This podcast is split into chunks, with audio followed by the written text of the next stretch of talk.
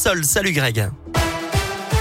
Bonjour Eric, bonjour à tous et à la une cette nouvelle soirée foot qui tourne mal. Le match entre Lyon et Marseille aura duré euh, seulement 4 minutes hier soir à Dessine. La faute à un jet de bouteille de la part d'un spectateur sur le Marseillais Dimitri Payet en tout début de rencontre.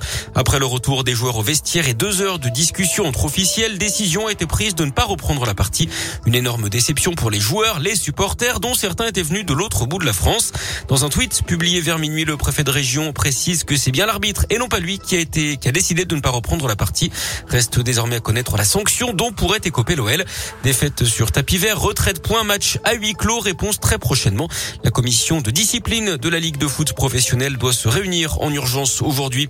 En basket, l'Asvel termine sa semaine marathon sur une défaite. Les Villeurbanais n'ont rien pu faire hier face au leader du championnat. Ils ont été battus 85 à 64 par Boulogne-le-Valois, l'Astrobal. Un week-end sous tension alors que la cinquième vague de l'épidémie progresse à un rythme fulgurant d'après le porte-parole du gouvernement, Gabriel Attal. Le nombre de contamination en France a augmenté de 82% en une semaine.